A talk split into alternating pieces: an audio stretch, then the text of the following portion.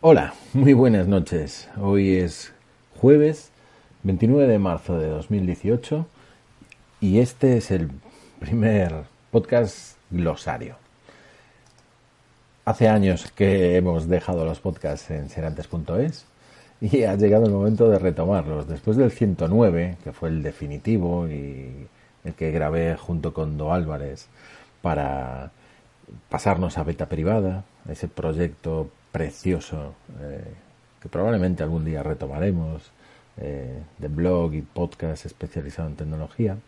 Ahora toca un nuevo proyecto, un proyecto muy específico que va sobre, sobre tecnología también, pero desde el punto de vista de conseguir un objetivo muy concreto.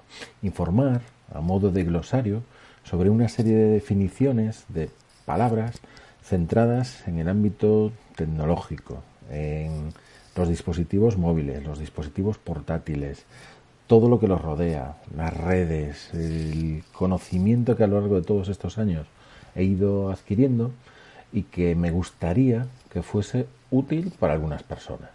Ya sabéis que un glosario al final es un, recopilatorio de explicaciones de palabras de un tema que se incluyen normalmente al final de, los libros, de las investigaciones o incluso en algunas enciclopedias con su glosario final, pero que en este caso no se incorpora al final de un documento, eh, sino que en sí mismo es un proyecto.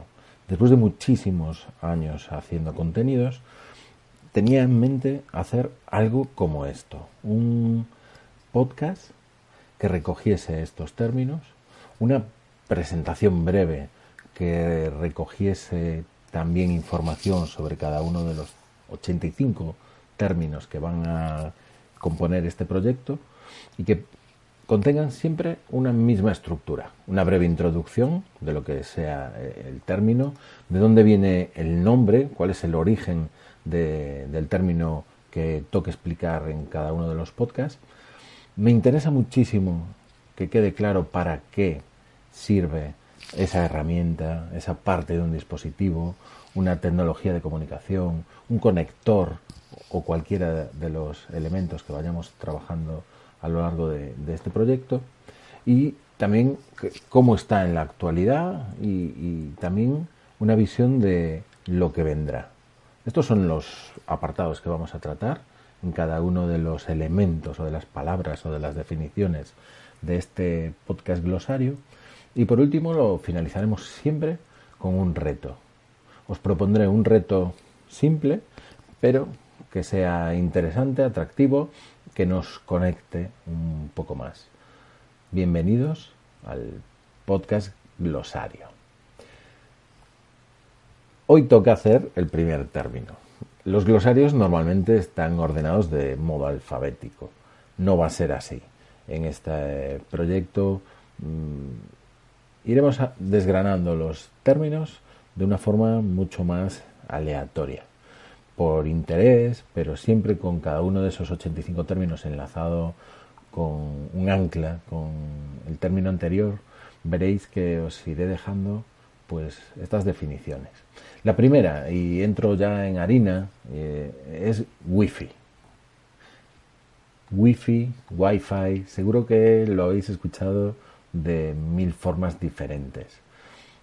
Lo que sí quiero que, que sepáis es que Wi-Fi eh, el logo de Wi-Fi eh, provienen de una alianza que es la, Wi-Fi Alliance o Wi-Fi Alliance, como le queráis llamar, y que aparecieron porque realmente el término Wi-Fi, si no fuese este, eh, sería IEEE 802.11b e de secuencia directa. Ese sería el nombre que ya sabéis que no es el más atractivo del mundo, que tendría el tipo de conexión que utilizamos habitualmente en nuestros ordenadores domésticos y profesionales, en nuestros dispositivos móviles para conectarse entre ellos y conectarlos a Internet. Esto, al fin y al cabo, es un estándar, su, nombre viene eh, con una confusión inicial. Incluso la propia eh, Wi-Fi Alliance eh, estableció en su página web durante un tiempo eh, la definición de, de Standard for Wireless Fidelity, que venía a ser como el estándar para la Wireless Fidelity. y nos equivocaron, o sea, nos, nos, hicieron que nos engañásemos con esto y mucha gente todavía, a día de hoy, sigue pensando que esta Wi-Fi proviene de, este significado. Pero ni Wi ni Fi tienen ningún significado concreto. La propia alianza, alianza Wi-Fi decidió que, oye, esto es un término completo como tal, Wi-Fi, no es necesario que perdamos más tiempo en buscarle significados. Lo importante es que tiene un origen, este estándar de comunicación, de cómo los ordenadores, que ya sabéis que están conectados entre sí a través de cable o de forma inalámbrica sin cable, es que ya en el año 1985, en Estados Unidos y a través de la Comisión de Comunicaciones, se definieron cuáles eran las características que serían necesarias para que una red inalámbrica fuese asignando eh, las frecuencias en las que se trabajaría con esta tecnología. Esto estaba destinado inicialmente a las redes inalámbricas que se necesitaban en el campo de la industria, en el ámbito científico y sobre todo en el ámbito médico. Estos tres campos ya a, mediados de los 80 eran los que estaban reclamando el no depender de un cable. Más adelante, en el año 91, en 1991, un par de empresas americanas, una suena muchísimo, que es AT&T, que es AT&T, ¿no? O, o, la que nos suena porque los primeros iPhone iban anclados a esa dependencia de esta operadora, y también NCR, desarrollaron lo que fueron los estándares 802.11 y la normativa relacionada con este tipo de comunicación inalámbrica, que tenían que cumplir todos los dispositivos para poder conectarse con este estándar 802.11. Pero tuvo, tuvo, que pasar un lustro, un poquito más de, de cinco años, en 1997, es cuando el Instituto de Ingenieros Electrónicos y Eléctricos de, los Estados Unidos, ese IEEE, e, eh, definieron el, estándar lanzándolo, poniéndolo en vigor. Muy pronto, ya en el 99, muchas empresas eh, adoptaron esta, esta, tecnología. Nokia, eh, Symbol Technologies o Intersil de redes, de, redes de comunicaciones decidieron asociarse y, en una entidad sin ánimo de lucro denominada Hueca para eh, aumentar el desarrollo de este tipo de dispositivos electrónicos que fuesen compatibles con el estándar 802.11.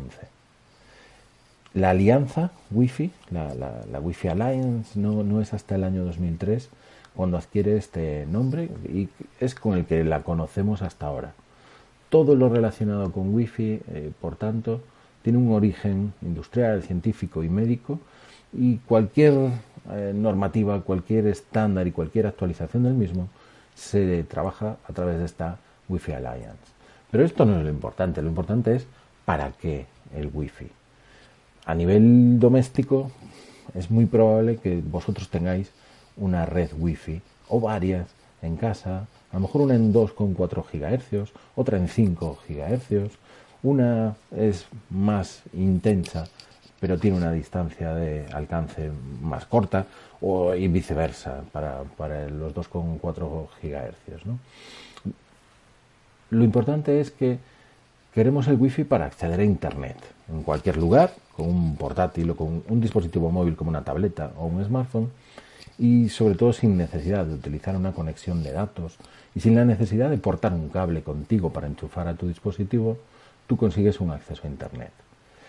Eh, hay muchos sitios todavía donde no existe un servicio potente de ADSL, de la conexión a, Internet que te pueda proveer un, servidor de ISP, o, que no hay fibra. En, muchos lugares ya se está trabajando con una fibra potente que te proporciona un equilibrio en la conexión y una velocidad muy interesante. Entonces, eh, el wifi también lo utilizamos para conectar eh, cámaras de fotos, por ejemplo, a dispositivos móviles y de esta manera pues las muy buenas fotografías que acabas de sacar en tu cámara de fotos se las puedes pasar a un dispositivo móvil para compartirlas en tus redes sociales o almacenarlas en tu servicio de almacenamiento de fotos preferido. Este es el para qué de, de Wi-Fi. Muchos no podríamos ya vivir sin Wi-Fi y en muchas ocasiones lo echamos de menos. Recientemente, en la actualidad, a finales de 2017, en octubre, hubo una vulnerabilidad tremenda porque se encontró un hueco en el sistema de protección de nuestras redes Wi-Fi actuales. El sistema se llama WPA2. El WPA2 eh, se, se verificó que tenía una vulnerabilidad que permitía hackear el sistema de protección. Se conoció como la vulnerabilidad crack y obligó a muchísimos fabricantes de routers a parchear sus dispositivos, también a fabricantes de dispositivos móviles, evolucionar tecnológicamente el Wi-Fi es hacia el WIGIC, ¿no? Eh, es un otro estándar de este Instituto eh, de, Ingenieros eh, Eléctricos y Electrónicos, el IEEE 802.11AD, es el nuevo estándar que permite velocidades de transferencia enormes, hasta los 7 gigabits por segundo algo que, estamos esperando que se haga estándar y que lo podamos disfrutar en nuestros dispositivos. Mientras tanto, pues nos tenemos que contentar con mejorar nuestras redes inalámbricas, domésticas. Sabéis que mucha gente, ah, con la proliferación del número de redes wifi, tiene problemas para que sus redes se propaguen en su propio domicilio. En muchas ocasiones se tienen muchos problemas para conseguir una buena calidad e intensidad de, conexión inalámbrica. Han aparecido las redes mesh, por ejemplo, o malladas, que, garantizan un 100% de la conexión en origen, en tu router, eh, según sale el cable o el ADSL a, tu router, te garantizan este tipo de repetidores inalámbricos en cualquier punto de tu casa o en cualquier punto de tu oficina, que aunque te conectes a un nodo, a un repetidor que esté más alejado de este nodo principal, eh, la conexión sea estable y, de un 100% respecto a la inicial. ¿no? Por ejemplo, en mi caso, yo tengo 200 megas en el router a, la salida de la toma de, red. Sin embargo, si, utilizo mis repetidores, me, estoy bajando a 50, 60 megas ¿no? de, capacidad. Ya veis que, baja pues a, una, a un 25%, un 30% de lo, que, de lo que tengo originalmente. Con las redes MES es una tecnología que está abaratándose poco a poco y ahora mismo, pues por 200 euros aproximadamente, puedes conseguir eh, tener una red mesh o mallada dentro, dentro de tu casa con la misma intensidad del 100% en, en absolutamente todos los puntos. Es una buena inversión y puedes pensar en, dar el paso. También hay otra, otra tecnología que es una evolución del Wi-Fi que se llama LiFi. Es, eh, se llama también, o también Optical eh, wireless LAN, se refiere a la fidelity, el LiFi, y, la verdad es que con la luz visible eh, lo que propone es propagar datos y de modo que en lugar de ondas electromagnéticas, que es lo que utiliza Wi-Fi, ¿no? de, modo inalámbrico para transmitir datos, el, el, LiFi lo que hace es, a través de la luz visible, transmitir eh, información. La luz transmite datos de luz a alta velocidad son recibidos por un router óptico, en este caso es la característica de este router, y lo convierte otra vez a, parte electrónica para que lo entienda el dispositivo con el que te estás conectando. Eh, ofrece una muy alta velocidad, eh, está muy bien para aquellas zonas donde tienes peligro de que sniffen los datos que, que, estás manejando en tu red inalámbrica desde el exterior ya que solo los dispositivos que vean el router óptico son capaces de recibir esa información. Alguien que pase por fuera de las paredes de tu domicilio, por ejemplo, no sería capaz de recibir este, este tipo de información. Esto es lo que va a venir. Los WiGeek o los LiFi o las redes mesh es lo que van a evolucionar el Wi-Fi. Por ahora tenemos que contentarnos con las redes que tenemos. Eh, tenemos que fiarnos de ellas. Tenemos que ser muy cuidadosos cuando nos conectemos a redes inalámbricas que no sean seguras, que sean públicas o que sean abiertas, que no tengan una contraseña. Hay que ser muy cuidadoso porque tu información va a poder ser visualizada, capturada por un montón de personas con muy poco esfuerzo. Y esto es algo que no estamos teniendo muy en cuenta los que nos conectamos a, redes en el exterior. Esto es lo que os quería contar sobre el primer término del podcast glosario, Wi-Fi. Espero que haya despertado vuestra curiosidad, que haya algún dato que sea relevante para vosotros y sobre todo queráis indagar sobre alguno de todos estos términos que hemos ido nombrando a lo largo del podcast. Por último, no me olvido del reto y el reto que os propongo es que en la entrada de este podcast, eh, probablemente lo estés escuchando a través de iVoox o lo escuches a través de iTunes, eh, de la aplicación podcast de iTunes, o quizás lo estés escuchando directamente en, el blog de, serantes.es, en el blog de la voz de Galicia. Te propongo que en esta entrada del blog eh, para el podcast, que escribas el, el nombre de la red wifi más extravagante que te hayas encontrado. Seguro que tienes un montón de ellas. Probablemente tengas una red wifi con un nombre diferente.